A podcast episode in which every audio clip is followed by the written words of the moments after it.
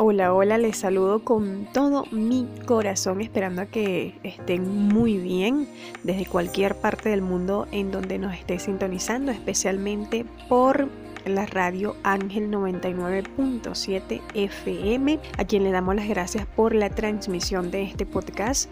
También mm, si nos estás escuchando por la web en este momento, te envío todo el aprecio y el cariño del mundo y muchas gracias por tu apoyo. Agradecemos también a Gustavo Santana, quien en este momento se encarga de la programación de este espacio en la radio Ángel 99.7 FM y por supuesto a su directora Mariluz Salcedo. Para ustedes todos mis afectos. Y si es primera vez que nos sintoniza, seguro te estás preguntando qué es expresamente. Expresamente es un programa o un podcast dependiendo el ámbito en donde nos estés sintonizando que te ayuda a desenvolverte en cualquier área de tu vida. ¿Cómo es esto? Bueno, nosotros tocamos diversos temas de motivación, temas de autoayuda, temas que te enfocarán un poco más a alguna de tus metas que a lo mejor pensabas que habías olvidado. De eso se trata expresamente, que tu mente se exprese. Entonces venimos con todo el cariño y el aprecio del mundo para apoyarte y darte guía de motivación para ti. Así que te puedes comunicar al correo expresamente con gmail.com y también te puedes comunicar al WhatsApp más 57 322 70 60 862. Y el primer tema del día de hoy está inspirado en una conversación que tuve con un gran amigo que se llama Ernesto desde Argentina y hablábamos sobre la importancia de cambiar de adentro hacia afuera. ¿Cómo es esto? Bueno, esto es un poder y tienes que aprovecharlo para cambiar, transformar todo eso que no te gusta de ti. El mundo cambia cuando uno mismo cambia porque la energía con más fuerza de renovación es la que emerge de adentro de nosotros mismos hacia afuera. Quien ha tenido la capacidad de transformarse a sí mismo tiene el poder de cambiar el mundo en el que vive. Esa persona se ha demostrado a sí misma que cambiando se edifica, en consecuencia se libera mentalmente de un producto de circunstancias o una entidad manipulada por el destino, en fin. Cuando uno cambia, uno mismo inicia el camino que conduce al logro efectivo de, primero, metas que parecen inalcanzables, reparación de relaciones afectadas, superación de frustraciones o amarguras y la propia felicidad personal. A veces entramos en un estado de negación que quizás digamos, bueno, pero es que yo no tengo nada que cambiar. Y es que no existe un ser humano que pueda sentirse honestamente perfecto y libre de la necesidad de modificar algún aspecto de su vida. Todos enfrentamos siempre la necesidad de mejorar alguna conducta o alguna actitud y este es el momento en que te revises interiormente a ver qué cosas puedo cambiar a veces es un cambio muy pequeño y sencillo, otras veces es más complejo y exigente, todo depende de cómo tú estés y todo depende de lo que te indique tu conciencia. Esto es algo súper importante que hay que grabarlo, no sé, en la puerta del cuarto, en la puerta de la nevera, donde ustedes crean conveniente. Pero Albert Einstein nos planteó la importancia del cambio de adentro hacia afuera Miren, él afirmó que si buscas resultados distintos, no hagas siempre lo mismo. ¿Cómo es eso? Bueno, si los resultados obtenidos de una opción no son satisfactorios, no lograremos resultados diferentes si no emprendemos acciones diferentes. Analizando un poco más todo esto, cambiar es una responsabilidad personal. Es pararte frente a la vida y decir, yo tengo que cambiar algo. La mayoría de las personas esperan que las cosas cambien sin ellos hacer nada o haciendo muy poco. Dicen, por ejemplo, no, bueno, yo voy a cambiar después que cambie este, después que cambie esta situación, yo voy a cambiar luego de, sin darse cuenta. Estas personas no ven la importancia de iniciar el cambio con ellas mismas. Hacen responsable a los demás, que no tienen la capacidad de cambiar lo que deben cambiar, culpan al entorno social. Es decir, eh, los culpables son los demás. Y no, no, no, no, no, no. Es responsabilidad de nosotros cambiar. Esto se está poniendo bueno. ¿Saben por qué? Porque quizás Nosotros en nuestra inconsciencia somos una de esas personas que dicen que son los demás los que deben cambiar. Pero la grandeza de cualquier persona proviene de la humildad y no de la soberbia. No queremos soberbia por ningún lado. Es bueno admitir que tenemos imperfecciones, pero tenemos también la disposición para superarlas. Y de esta forma nosotros como personas, como seres humanos, maduramos y desarrollamos un potencial. Cuando decidimos cambiar, nosotros emprendemos un viaje hacia la excelencia y aprender a convivir íntimamente con el cambio constante. Es una transformación personal, continua y que sobre todo esto contiene exigencias. Si tú deseas cambiar algo en ti, tiene que haber exigencias que te van a costar. Pero las personas que siempre luchan contra sus debilidades y defectos son las que cambian el mundo. Con este tema tan maravilloso, eh, ¿qué les puedo dejar de reflexión? Primero, tener mucha humildad, la necesaria para poder comprender que necesitamos un cambio, que estamos haciendo daños muchas veces y no nos damos cuenta, y estudiarnos interiormente. Y otro punto es que tenemos la capacidad de cambiar, de ser mejores siempre, siempre, siempre, siempre buscando ser mejores. Sintonizas expresamente con Roy. Llegó una parte que me encanta. ¿Saben cuál es? La de los saludos. Saludos entonces a Alba en Chile, también a nuestro amigo Ernesto en, en, Argentina. Él es oriundo de Margarita, pero en estos momentos se encuentra en Argentina trabajando duro, así que saludos Ernesto para ti. Karina de Lobo y José Luis Lobo desde el estado Falcón, saludos para ellos. Saludo a Antonio Barreto en el oriente de Venezuela. Nos sintoniza a través del, link, así que saludos. Saludos a Elvia, Nélida, Nini, a ese nuevo príncipe de la casa, también a Beth, que están en sintonía total. Saludos a Fran Diego desde Mapararí, nos sintoniza, saludos. Sergio desde Bogotá, Colombia, siempre brindándonos su apoyo y también a mi amigo Juan Pablo García desde Bogotá, Colombia. Saludos a Samuel Saer desde Coro, saludos. Saludos a Maricris Reyes y Luigi Noguera, también a Joander. Saludos a mi amigo Poropo, Etniomar. Él no se pierde ninguno de los podcasts, así que un saludo para él. Saludos a Vitmar García. Saludos para ella. Saludos para Marian Abach. Chico, ah, desde Maracay, saludos. Saludos a Angie desde Ecuador, que le encantó el programa y pues me dijo que, que había agarrado algunos tips. Así que bueno, saludos para ti Angie, saludos para Jenny, mm, desde Bogotá, Colombia también nos sintoniza. Luisana Ruiz, saludos para ti amiga querida. Saludos también para un querido amigo locutor que siempre está pendiente de, de mis proyectos y nos apoyamos mutuamente y es Samuel desde Monaga. Saludos para ti Samuel, te envío un gran abrazo. Si tú quieres escuchar tus saludos para la próxima semana, solo tienes que escribirnos al más 57 322 70 60 862 o escribirnos también al correo expresamente con roy gmail.com.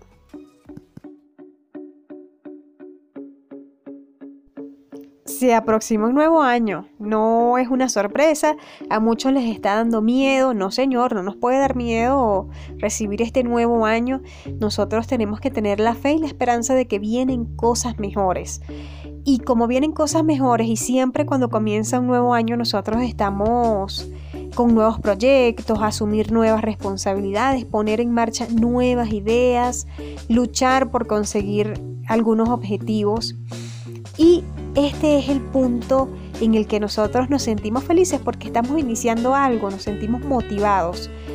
Pero a veces se nos presentan obstáculos, a veces tenemos falta de motivación y es posible que, sepamos qué hacer para, para alcanzar nuestro objetivo, pero todo se nos daña. ¿Por qué nosotros vacilamos, nos apartamos de nuestro camino o perdemos fuerza e intensidad en nuestras acciones? ¿Por qué será? Hay un motorcito súper importante y es la motivación. Es algo determinante para conseguir nuestros objetivos y la mayoría de veces su ausencia es el mayor obstáculo. Hay momentos en que nos sentimos sin deseos ni fuerzas para continuar en nuestras metas. bien porque pues enfrentamos un sinfín de, obstáculos, cuando percibimos que los resultados no son los esperados o nos cansamos de trabajar a un ritmo elevado. La falta de autoestima y el miedo a, a lo desconocido suele ser también factores claves que desembocan esa falta de motivación. Pero ¿qué hacer cuando sientes que esta fuerza no es la suficiente para continuar? Llegados a este punto es importante pararse a pensar y plantearse dónde nos encontramos, ser conscientes del momento en el que estamos, eh, ¿hacemos realmente lo que queremos? Pregúntate, tú que estás allí, no sé qué estarás haciendo, pero pregúntate en estos momentos, ¿estás haciendo lo que realmente te gusta? ¿Decidiste tú hacer lo que estás haciendo hoy en día o te dejaste llevar por los demás? Ese objetivo por el cual estás mm, corriendo, persistiendo, es el que te planteaste desde un principio? ¿Qué tan importante es para ti conseguir esa meta? Entonces, ¿por qué te digo estas preguntas? Porque tenemos que encontrar el sentido a lo que se hace para poder mantener un buen nivel de motivación. Hay ocasiones en que las metas que nos proponemos no son lo suficientemente relevantes para nosotros y lo que provoca es el desánimo, la falta de energía, eh, en fin, todo lo que sea posible para que nuestra motivación se vaya al piso. Debemos escoger las metas siempre de acuerdo a nuestras pasiones, valores, deseos, los talentos, ah, también los propósitos de vida, siendo nosotros mismos. Sin embargo, incluso en aquellas ocasiones en las que elegimos desde, desde ese punto de vista, podemos perder la motivación a la mitad del camino. Entonces, ¿qué hacer? Miren, frente a las resistencias que surgen y evitan mantener activa la motivación personal, lo primero sería saber identificar las nuestras y actuar frente a ellas. Y estas serían algunas. A veces nosotros tenemos un problemita y es la falta de confianza, que no estamos seguros de nuestras capacidades, de nuestra energía, de nuestra fuerza para enfrentar nuestras metas. Las personas a veces tienen baja autoestima y suelen perder la motivación mucho más rápido que cualquier persona. Así que si tú crees que tú tienes esa falta de confianza, tienes que trabajar por eso porque eres merecedora o merecedor del éxito y tú estás preparado. Siempre di eso frente al espejo, siempre ten eso presente si a lo mejor mm, sientes que tienes esa falta de confianza. Otro punto es las expectativas negativas. Muy común en personas con tendencia pesimistas que suelen ver el aspecto negativo de las cosas en todo. Y esas personas se centran en los problemas y obstáculos. Esto es un factor muy limitante que genera un estrés añadido, que facilita la pérdida de motivación para evitar enfrentarse a esos pensamientos negativos, ya que debilita la fuerza de las personas. Así que trata de cambiar esa negatividad, trata de no enfocarte en los obstáculos. Sé muy bien que tenemos que ser realistas, pero siempre enfocándonos en el lado positivo, no irnos a los problemas y obstáculos porque tendemos a volvernos personas negativas. Otro punto es el perfeccionismo. Personas que pese a que terminan una tarea, ellos tienen la sensación de que lo pudiesen haber hecho mejor su nivel de autoexigencia es súper elevado, por lo que insisten en ciertos aspectos una y otra vez, y esto que trae un desánimo, una pérdida de motivación, así que vamos a dejar un poco al lado el perfeccionismo y centrémonos en que dimos todo lo que teníamos que dar en el momento. Otro aspecto que te puede llevar a la falta de motivación es la falta de planificación. Así que es importante que tengas un plan de acción definido, realista y acorde a tus principios. Es tan necesario saber a dónde vas, qué hacer, cómo, cuándo. Esto es importante, así que tienes que estar muy planificado o planificada. La pasividad es la peor enemiga de la motivación. Por muchas ideas que tengamos y propósitos, caerán en qué? En un saco roto si no actuamos, lo que reforzará nuestra desmotivación. Es importante tener en cuenta que no puedes esperar a que los demás hagan las cosas por ti. Tienes que actuar tú y es ahora. Ya casi, casi terminando este tema buenísimo. Lo que sí es claro que para mantener un buen nivel de motivación es importante trabajar la autoestima y los pensamientos positivos.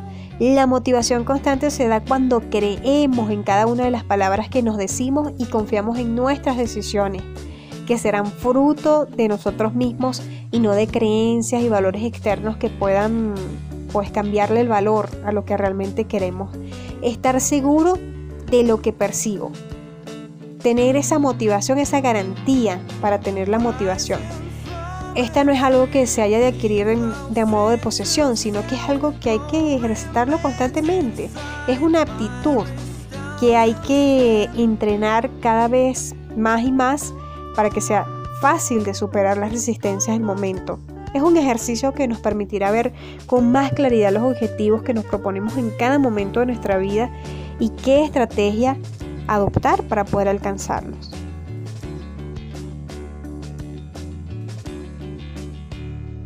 Si deseas ser parte de nuestros anunciantes, comunícate más 57 322 7060 862. Aquí pensando. Y llegó diciembre, señores. Así es, así es. Navidad, diciembre, el mes más bonito del año. Este año, aunque cargado de muchísima nostalgia, hay personas que ya pues no tienen sus seres queridos, hay personas que han pasado por momentos muy difíciles, seguimos teniendo esperanza y seguimos teniendo fe de que vendrán mejores momentos. Para el año que viene será mucho mejor, así lo deseamos y así lo esperamos. Pero para que no nos pongamos nostálgicos, vamos a estar hablando sobre algunas tradiciones extrañas de Navidad. Sí, pues mm, imagínense, hay personas que cortan un árbol del bosque o del monte para meterlo en sus casas y decorarlo. Eh, pues mm, llega a nuestros hogares un viejo vestido de rojo con barba blanca, algunos kilos de más, a traer regalos en las que algunos padres pues también recorren como locos las tiendas. Ya ustedes saben para qué. Pues hay tradiciones navideñas que resultan ser muy curiosas y estamos acostumbrados a ellas, pero algunas eh, no parecen normales. Uno de estos ejemplos son los japoneses. Ni pavo, ni lechón, ni pescado. Lo que los japoneses les gusta comer en Navidad es pollo frito. Sí, señor. Por eso no, no les parezca extraño ver largas colas en los restaurantes de la cadena de comida rápida estadounidense KFC.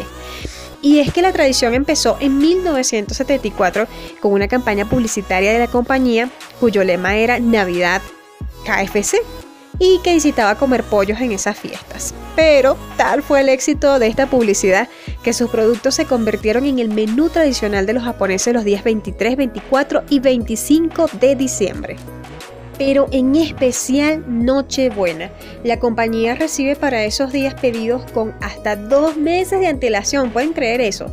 Y según sus responsables, las ventas de esos tres días equivalen a las habituales de medio mes. El pato Donald les desea una feliz Navidad. Desde 1959, las familias suecas se reúnen en torno a la televisión cada 24 de diciembre para ver el mismo programa. Se trata del especial de Disney El Pato Donald y sus amigos les desean una feliz Navidad que la televisión pública sueca emite el día de Nochebuena a las 3 de la tarde. Y pues se ha convertido en un personaje tan familiar esto, el pato Donald, para los suecos que muchos se saben de memoria los diálogos de ese capítulo, y cómo no, si lo están viendo desde hace tanto tiempo. Y pues tras la emisión del programa de una hora, los niños reciben los regalos que dependiendo de la familia pueden estar debajo del árbol de Navidad o en un saco que lleva Santa Claus, en fin. Definitivamente no hay mal que por bien no venga. La canción más reconocida de Navidad, Noche de Paz. ¿Saben cuál es? Noche de Paz. Tiene un origen curioso y anecdótico. Cuentan que fue creada por el sacerdote Joseph en Australia cuando dos días antes de la misa de gallo en el año 1818 se dio cuenta de que el órgano de la iglesia estaba roto y decidió recrearla para ser acompañada con una guitarra. Un sacerdote tocando la guitarra era algo único y muy especial, todavía sigue siendo. Además, ¿sabías que la canción fue declarada Patrimonio de la Humanidad por la UNESCO y que tiene más de 700 versiones? ¿Qué les parece? También les cuento que el rojo, verde y dorado son los tres colores que más abundan durante la Navidad. ¿Sabes por qué? Bueno, el verde en Navidad representa la esperanza y la vida. El rojo, según algunas teorías, sobre todo cristianas, es la sangre de Cristo. Y el dorado también está muy presente en estas fechas y es sin duda la riqueza y la luz. Así que ya lo sabes. Hace poco un niño muy curioso mientras montábamos el arbolito me preguntó por qué tantas estrellas. Y me quedó la duda y es que durante la Navidad el símbolo de la estrella se ve en todas partes. En el árbol de Navidad es lo primero que colocamos y hay numerosas decoraciones que llevan este símbolo. ¿Te has preguntado alguna vez por qué? Dicen que representa la estrella de Belén. Este, esta estrella fue la que guió a los Reyes Magos hasta Jesucristo. Hasta acá entonces estas mm, curiosidades de la Navidad eh, pues está bastante interesante porque llega la Navidad y muchas personas se cargan de ilusión, como se los dije, hay otros que tienen tristeza, pero aún así decoran las casas, eh, algunas personas colocan su árbol de Navidad, otras colocan el pesebre y pues se entusiasman o nos entusiasmamos de alguna u otra manera. Compramos algunos regalos, eh, se mandan felicitaciones, se publica en las redes sociales. Pero lo cierto es que estas costumbres pasan de generación en generación y no nos preguntamos realmente de dónde vienen las costumbres y qué explicación tienen. Entonces aquí pues algunas de estas explicaciones y costumbres tanto de nosotros como extranjeras. Comunícate al WhatsApp más 57 322 70 60 862 expresamente con Roy. Ya finalizando nuestra edición del día de hoy, terminamos con un tema interesante y es sobre la depresión. ¿Cómo saber si yo estoy deprimido? ¿Cómo saber si hay alguien a mi lado que tiene depresión y yo no estoy haciendo nada por ayudarle? Esto es algo muy común, sobre todo en este tiempo que han sucedido muchísimas cosas que a todos nos ha cambiado la vida de alguna u otra manera. Les cuento que la depresión es como una tristeza, pero muy intensa. Es diferente a otras experiencias tristes que hayas tenido previamente. Es una sensación de pérdida de control y gran dificultad para motivarse por otras cuestiones, por tu vida diaria, por tu trabajo, comienzas a sentir desmotivación por todo. Pero te digo que hay una diferencia entre la tristeza y la depresión. El hecho de sentirse triste deprimido, de tener pensamientos negativos o dificultad para dormir no significa necesariamente que se sufra una depresión. Los momentos de tristeza o de duda forman parte de la vida, o no. A lo mejor tú lo has experimentado en algún momento, lo estás experimentando ahora. Y pues a lo largo de la vida y en relación con los acontecimientos que, que, nos van pasando, las personas experimentamos una amplia gama de sentimientos, del más triste al más optimista. Sí, llega un momento en que nos sentimos eh, positivos para todo, pero hay momentos en que sentimos que no valemos nada, sentimos que estamos tristes y desanimados. Dentro de esta variedad de emociones, la tristeza, el desánimo y la desesperación son experiencias humanas normales. Estas disminuciones en el estado de ánimo no deben confundirse con las que experimenta una persona deprimida. El sentimiento de depresión es mucho más intenso y desagradable que los cortos episodios de mm, infelicidad que todos experimentamos de vez en cuando. Es mucho más largo. En vez de días pueden durar meses o semanas. Pero ¿cuáles son los síntomas?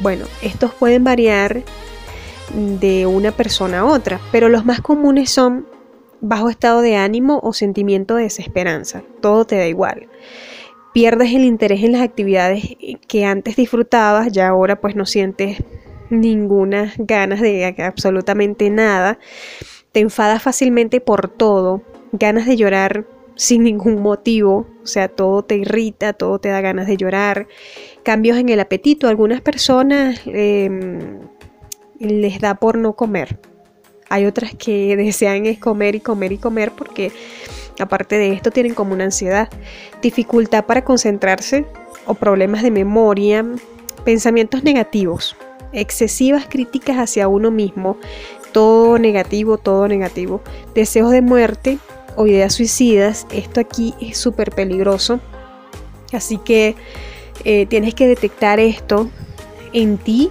o si alguna persona cerca de ti tiene este síntoma y problemas de sueño. Pues hay personas que cuando tienen depresión les da por dormir y dormir, hay otras que mm, más bien no pueden dormir. A menudo si existe depresión, también puedes experimentar preocupaciones constantes, lo que te produce ansiedad. Esto puede ocasionarte síntomas físicos como dolor, palpitaciones cardíacas o molestias abdominales. La depresión puede hacer que la tarea más sencilla se convierta en algo difícil como escalar una montaña. todo te parece mm, muy difícil. Y em, la sintomatología del trastorno depresivo puede ser distinta con la edad. Los jóvenes muestran síntomas fundamentalmente de comportamiento, mientras que los adultos tienen con mayor frecuencia síntomas somáticos. Y si en estos momentos tú dices, oye, yo como que tengo depresión, tienes que solicitar ayuda lo antes posible porque primero es algo tratable y también el tratamiento reduce el dolor y el sufrimiento a la depresión. Casi todos los pacientes que sufren depresión consiguen alivio de sus síntomas y recuperan su vida normal. Esto es algo también que depende de ti. Depende de ti lavarte la cara, sacudirte, decir voy a salir adelante. Siempre recurrimos a alguien para contarles nuestras cosas. Y a lo mejor tú dirás, pero es que no tengo a nadie. Siempre va a haber alguien dispuesto a escucharnos y eso es lo que necesitamos cuando estamos tristes o deprimidos, que alguien nos escuche, que alguien nos aconseje o simplemente alguien que esté allí al lado de nosotros, pues también pasando un poco la depresión, la tristeza, llorando, pues esa persona será como un motor para nosotros. También es muy aconsejable o lo mejor que puedes hacer es ir a un psicólogo. Y tú dirás, ¿cómo puede ayudarme el psicólogo a superar la depresión? Este profesional no basa su tratamiento en una charla de apoyo o un simple consejo. El objetivo del psicólogo no es que olvides la tristeza que te produce un problema grave, sino conseguir que dicho sentimiento de tristeza no interfiera en tus actividades diarias. El psicólogo propone varias metas. Primero, que no mantengas conductas que contribuyan a tu depresión o lo que la hayan causado. Eh, segundo, que aprendas nuevas técnicas para enfrentarte a situaciones de estrés presentes y futuras. Y por último, que aprendas técnicas para afrontar mejor tus sentimientos de tristeza, rabia, ansiedad, timidez o pánico. Por tanto, acudir al psicólogo, además de ayudarte a ser consciente de la realidad, te va a permitir determinar la terapia psicológica más efectiva, teniendo en cuenta tu personalidad, tu modo de vida, las necesidades familiares, laborales y también los motivos que te llevaron a la depresión. Bueno, mi gente, hablar de depresión es extendernos, pero por aquí pues algunos tips que te pudiesen ayudar si estás pasando por un momento así o identificar algún amigo, alguna persona cercana que esté pasando por este momento tan difícil. De esta forma llegamos al final de Expresamente con Roy. Así que les agradezco su apoyo, el que estén allí, el que envíen sus mensajes, que me digan, bueno, estuvo buenísimo, me gustó tal tema, eh, tengo que agregar tal cosa, opinar de tal cosa referente a X tema. Eso para mí es motivación absoluta, son el motor de este programa, así que les agradezco muchísimo ese apoyo. Saludo a Gustavo Santana, quien estuvo a cargo de la programación en Ángel 99.7 FM. Saludos a su directora Mariluz Salcedo. Recuerda quien habló para ustedes, Roymer Rodríguez, coach con PNL desde Bogotá, Colombia. Un abrazo.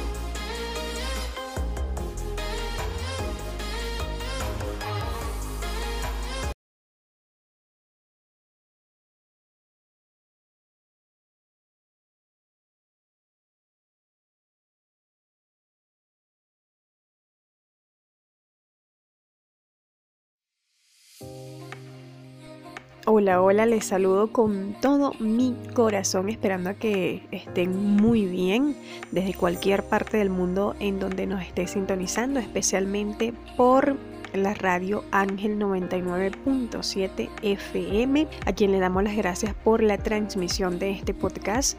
También mm, si nos estás escuchando por la web en este momento, te envío todo el aprecio y el cariño del mundo y muchas gracias por tu apoyo.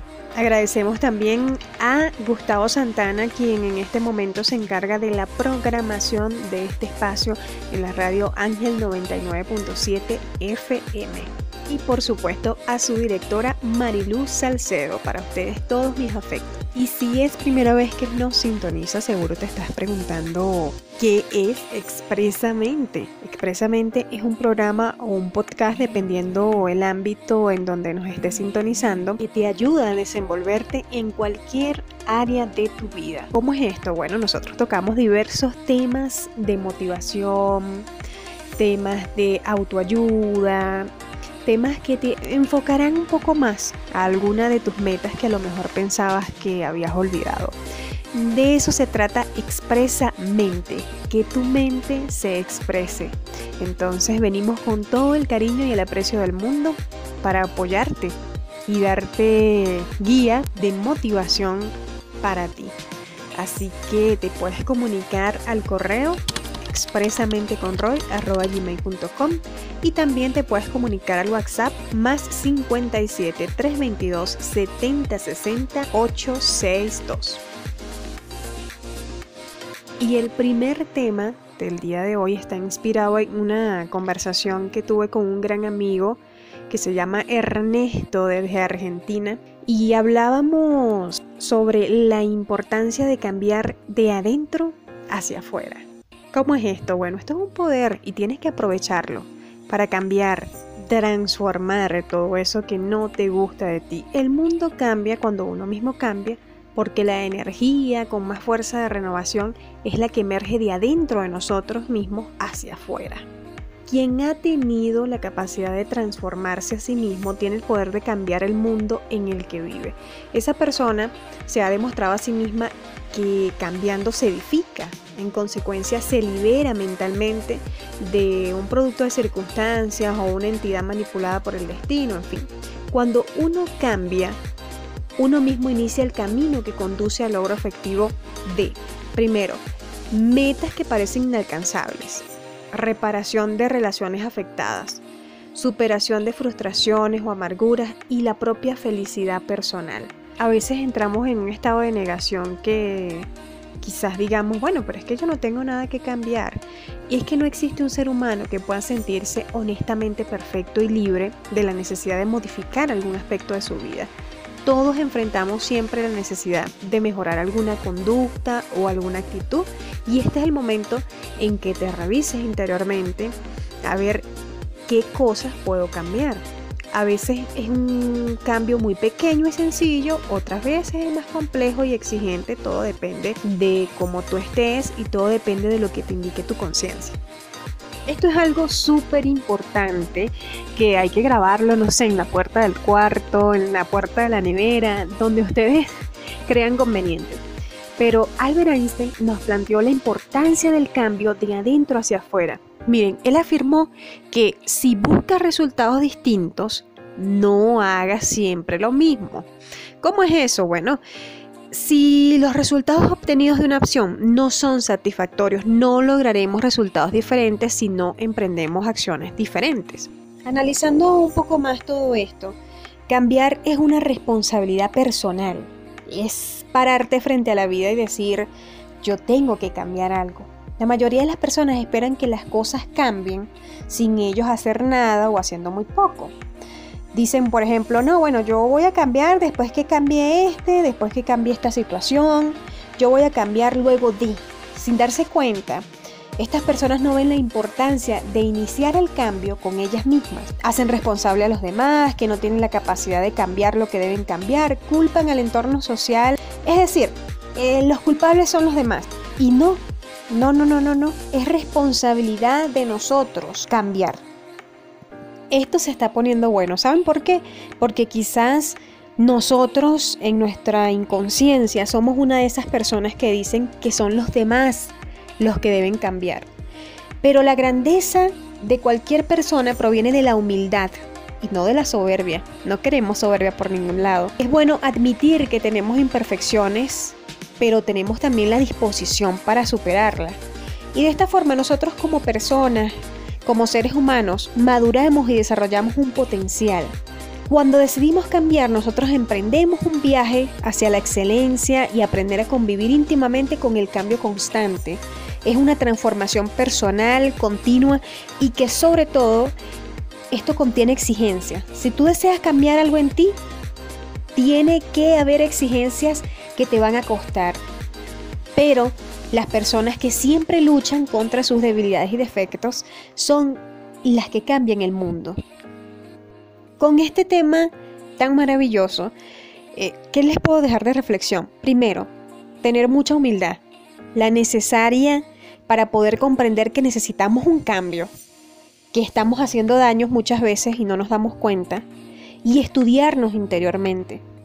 Y otro punto es que tenemos la capacidad de cambiar, de ser mejores siempre, siempre, siempre, siempre buscando ser mejores.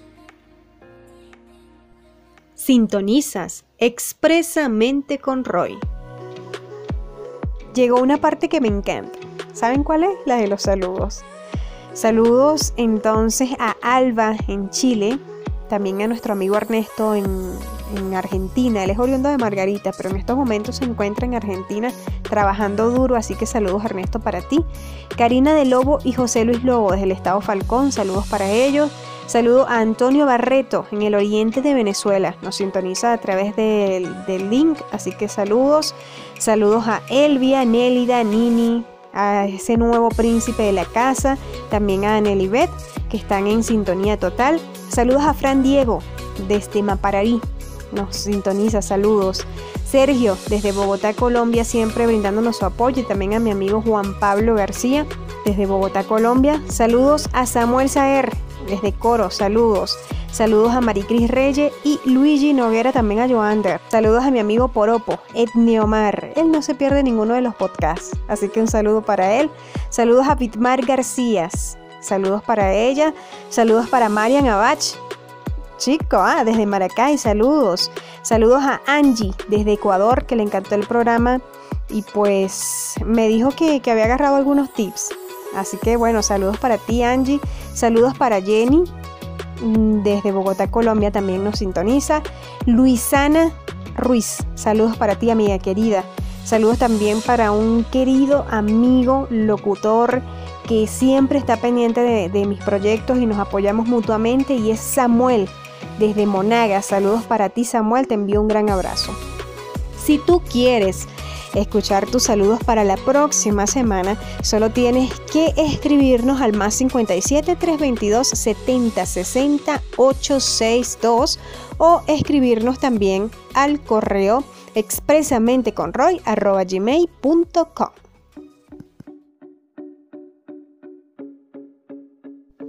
se aproxima un nuevo año. No es una sorpresa.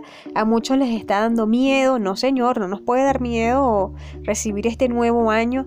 Nosotros tenemos que tener la fe y la esperanza de que vienen cosas mejores. Y como vienen cosas mejores y siempre cuando comienza un nuevo año nosotros estamos con nuevos proyectos, asumir nuevas responsabilidades, poner en marcha nuevas ideas, luchar por conseguir algunos objetivos. Y este es el punto en el que nosotros nos sentimos felices porque estamos iniciando algo, nos sentimos motivados.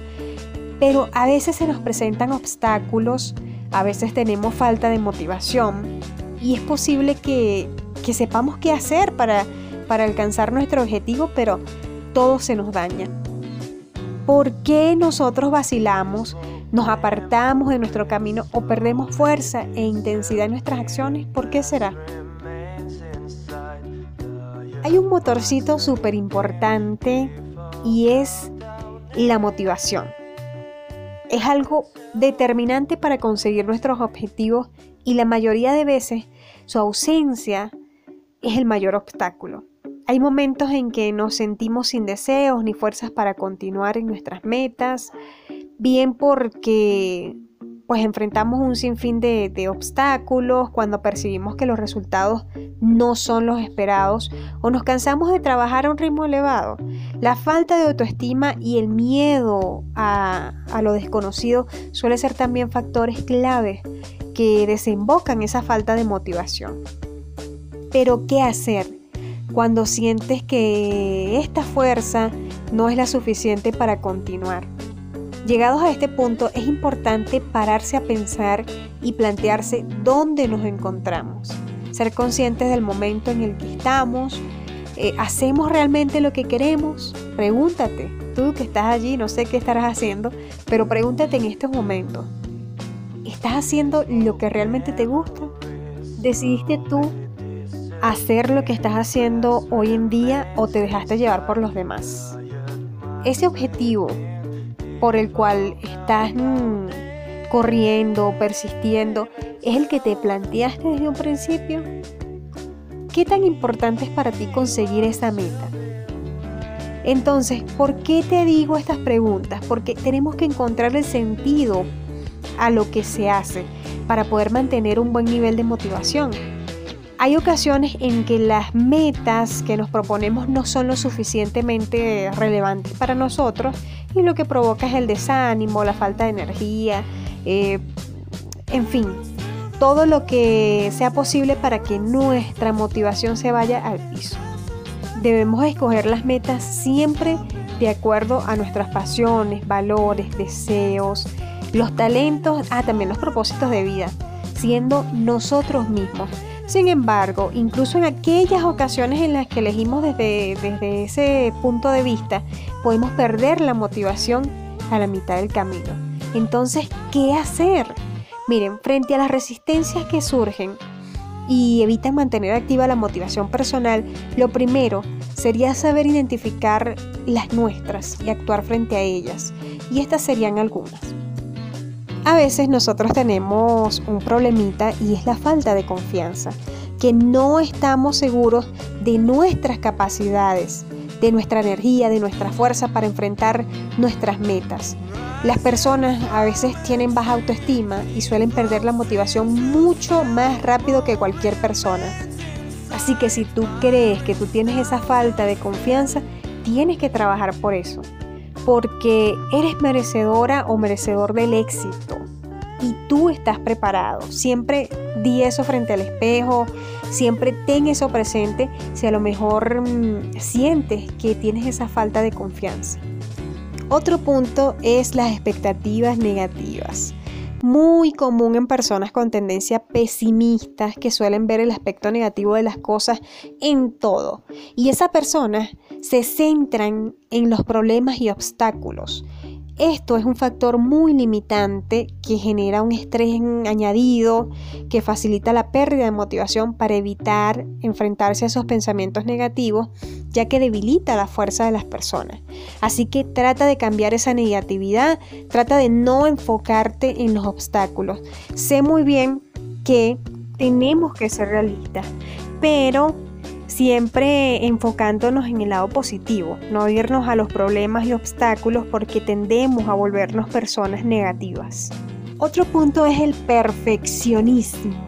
Personas que pese a que terminan una tarea, ellos tienen la sensación de que lo pudiesen haber hecho mejor su nivel de autoexigencia es súper elevado, por lo que insisten en ciertos aspectos una y otra vez, y esto que trae un desánimo, una pérdida de motivación, así que vamos a dejar un poco al lado el perfeccionismo y centrémonos en que dimos todo lo que teníamos que dar en el momento. Otro aspecto que te puede llevar a la falta de motivación es la falta de planificación. Así que es importante que tengas un plan de acción definido, realista y acorde a tus principios. Es tan necesario saber a dónde vas, qué hacer, cómo, cuándo. Esto es importante, así que tienes que estar muy planificado o planificada. La pasividad es la peor enemiga de la motivación. Por muchas ideas que tengamos y propósitos, caerán en qué? En un saco roto si no actuamos, lo que reforzará nuestra desmotivación. Es importante tener en cuenta que no puedes esperar a que los demás hagan las cosas por ti. Tienes que actuar tú y es ahora. Ya casi, casi terminando este tema buenísimo. Lo que sí es claro que para mantener un buen nivel de motivación es importante trabajar la autoestima y los pensamientos positivos. La motivación constante se da cuando creemos en cada una de las palabras que nos decimos y confiamos en nuestras decisiones, que serán fruto de nosotros mismos y no de creencias y valores externos que puedan pues cambiarle el valor a lo que realmente queremos. Estar seguro de lo que percibo, tener esa motivación, esa garantía para tener la motivación.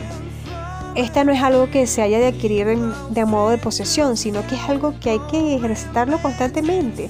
Es una aptitud que hay que entrenar cada vez más y más para que sea fácil de superar las resistencias del momento.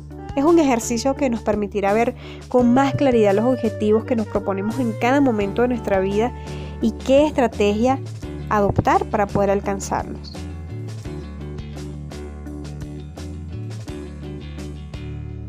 Si deseas ser parte de nuestros anunciantes, comunícate más 57 322 7060 862. Aquí pensando. Y llegó diciembre, señores. Así es, así es. Navidad diciembre, el mes más bonito del año. Este año, aunque cargado de muchísima nostalgia, hay personas que ya pues no tienen sus seres queridos, hay personas que han pasado por momentos muy difíciles, seguimos teniendo esperanza y seguimos teniendo fe de que vendrán mejores momentos.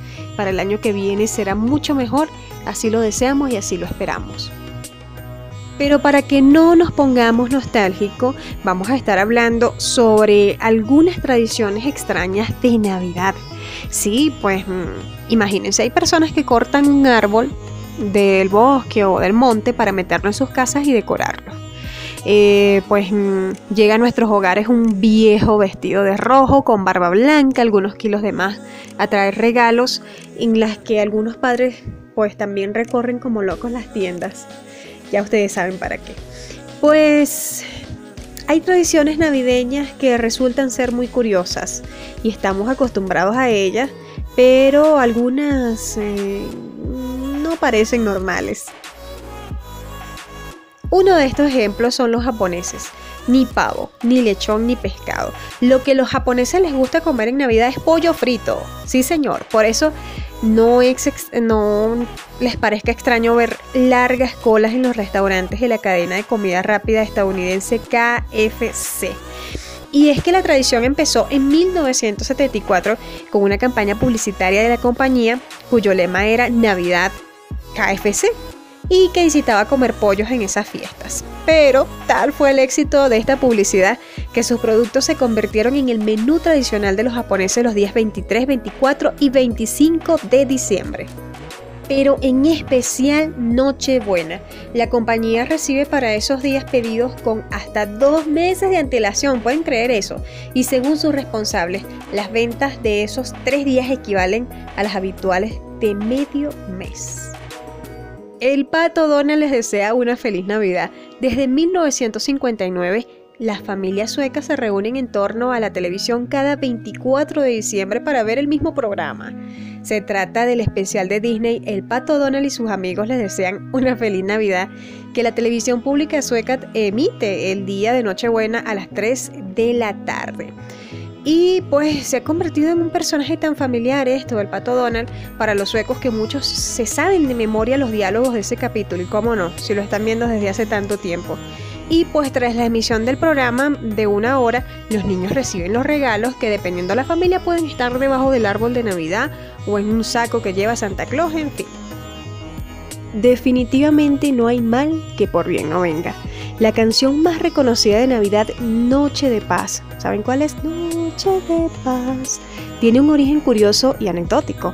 Cuentan que fue creada por el sacerdote Joseph en Australia cuando dos días antes de la misa de gallo en el año 1818 se dio cuenta de que el órgano de la iglesia estaba roto y decidió recrearla para ser acompañada con una guitarra. Un sacerdote tocando la guitarra era algo único y muy especial, todavía sigue siendo. Además, ¿sabías que la canción fue declarada Patrimonio de la Humanidad por la UNESCO y que tiene más de 700 versiones? ¿Qué les parece? También les cuento que el rojo, verde y dorado son los tres colores que más abundan durante la Navidad. ¿Sabes por qué? Bueno, el verde en Navidad representa la esperanza y la vida. El rojo, según algunas teorías, sobre todo cristianas, es la sangre de Cristo. Y el dorado también está muy presente en estas fechas y es sin duda la riqueza y la luz. Así que ya lo sabes.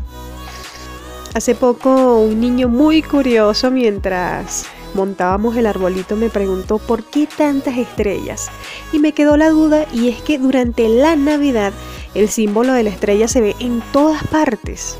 En el árbol de Navidad es lo primero que colocamos y hay numerosas decoraciones que llevan este símbolo. ¿Te has preguntado alguna vez por qué? Dicen que representa la estrella de Belén. Este, esta estrella fue la que guió a los Reyes Magos hasta Jesucristo.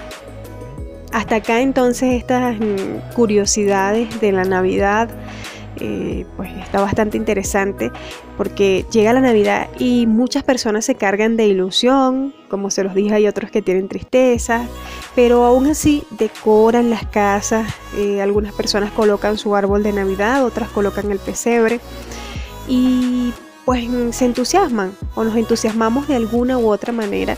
Compramos algunos regalos, eh, se mandan felicitaciones, se publica en, las redes sociales.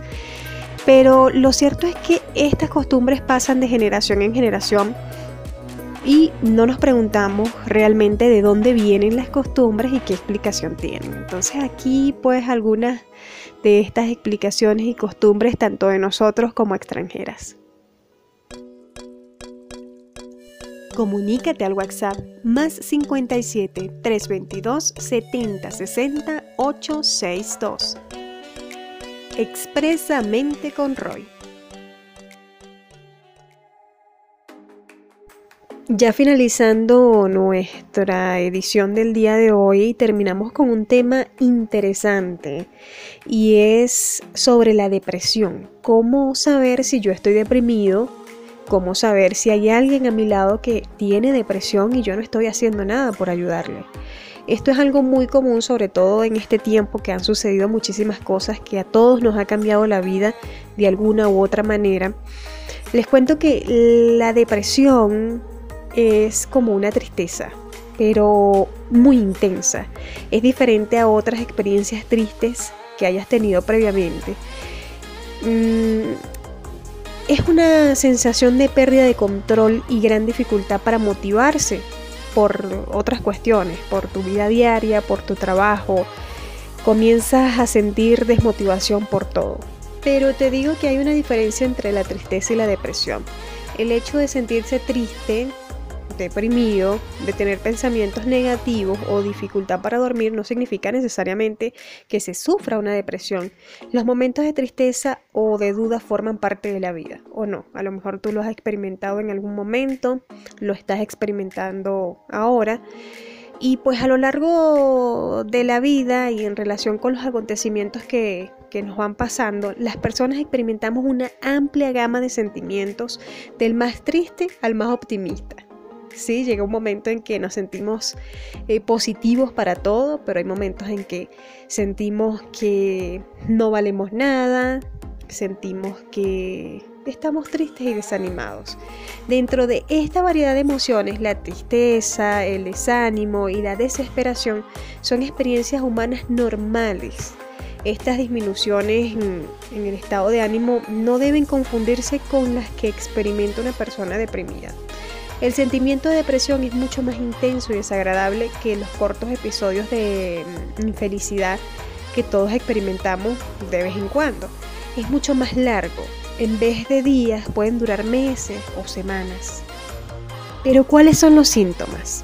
Bueno, estos pueden variar de una persona a otra, pero los más comunes son bajo estado de ánimo o sentimiento de desesperanza. Todo te da igual pierdes el interés en las actividades que antes disfrutabas, ya ahora pues no sientes ninguna ganas de absolutamente nada, te enfadas fácilmente por todo, ganas de llorar sin ningún motivo, o sea, todo te irrita, todo te da ganas de llorar, cambios en el apetito, algunas personas em, les da por no comer, hay otras que desean es comer y comer y comer porque aparte de esto tienen como una ansiedad, dificultad para concentrarse o problemas de memoria, pensamientos negativos, excesivas críticas hacia uno mismo, todo negativo, todo negativo, deseos de muerte o ideas suicidas, esto aquí es súper peligroso, así que eh, tienes que detectar esto en ti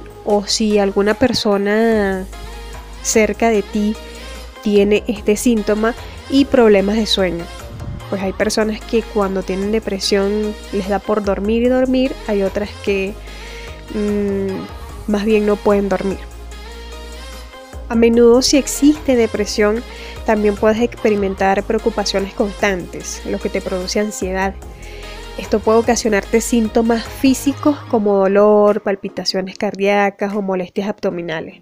La depresión puede hacer que la tarea más sencilla se convierta en algo difícil como escalar una montaña. todo te parece mm, muy difícil. Y em, la sintomatología del trastorno depresivo puede ser distinta con la edad. Los jóvenes muestran síntomas fundamentalmente de comportamiento, mientras que los adultos tienen con mayor frecuencia síntomas somáticos. Y si en estos momentos tú dices, oye, yo como que tengo depresión, tienes que solicitar ayuda lo antes posible porque primero es algo tratable y también el tratamiento reduce el dolor y el sufrimiento a la depresión. Casi todos los pacientes que sufren depresión consiguen alivio de sus síntomas y recuperan su vida normal. Esto es algo también que depende de ti. Depende de ti lavarte la cara, sacudirte, decir voy a salir adelante. Siempre recurrimos a alguien para contarles nuestras cosas. Y a lo mejor tú dirás, pero es que no tengo a nadie. Siempre va a haber alguien dispuesto a escucharnos y eso es lo que necesitamos. Cuando estamos tristes o deprimidos, que alguien nos escuche, que alguien nos aconseje o simplemente alguien que esté allí al lado de nosotros, pues también pasando un poco la depresión, la tristeza, llorando, pues esa persona será como un motor para nosotros. También es muy aconsejable o lo mejor que puedes hacer es ir a un psicólogo. Y tú dirás, ¿cómo puede ayudarme el psicólogo a superar la depresión? Este profesional no basa su tratamiento en una charla de apoyo o un simple consejo. El objetivo del psicólogo no es que olvides la tristeza que te produce un problema grave, sino conseguir que dicho sentimiento de tristeza no interfiera en tus actividades diarias. El psicólogo propone varias metas. Primero, que no mantengas conductas que contribuyan a tu depresión o lo que la hayan causado. Eh, segundo, que aprendas nuevas técnicas para enfrentarte a situaciones de estrés presentes y futuras. Y por último, que aprendas técnicas para afrontar mejor tus sentimientos de tristeza, rabia, ansiedad, timidez o pánico. Por tanto, acudir al psicólogo, además de ayudarte a ser consciente de la realidad te va a permitir determinar la terapia psicológica más efectiva teniendo en cuenta tu personalidad, tu modo de vida, las necesidades familiares, laborales y también los motivos que te llevaron a la depresión. Bueno, mi gente, hablar de depresión es extendernos, pero por aquí pues algunos tips que te pudiesen ayudar si estás pasando por un momento así o identificar algún amigo, alguna persona cercana que esté pasando por este momento tan difícil. De esta forma llegamos al final de Expresamente con Roy. Así que les agradezco su apoyo, el que estén allí, el que envíen sus mensajes, que me digan, bueno, estuvo buenísimo, me gustó tal tema, eh, tengo que agregar tal cosa, opinar de tal cosa referente a X tema. Eso para mí es motivación absoluta, son el motor de este programa, así que les agradezco muchísimo ese apoyo. Saludo a Gustavo Santana, quien estuvo a cargo de la programación en Ángel 99.7 FM. Saludos a su directora Mariluz Salcedo. Recuerda quien habló para ustedes, Roymer Rodríguez, coach con PNL desde Bogotá, Colombia. Un abrazo.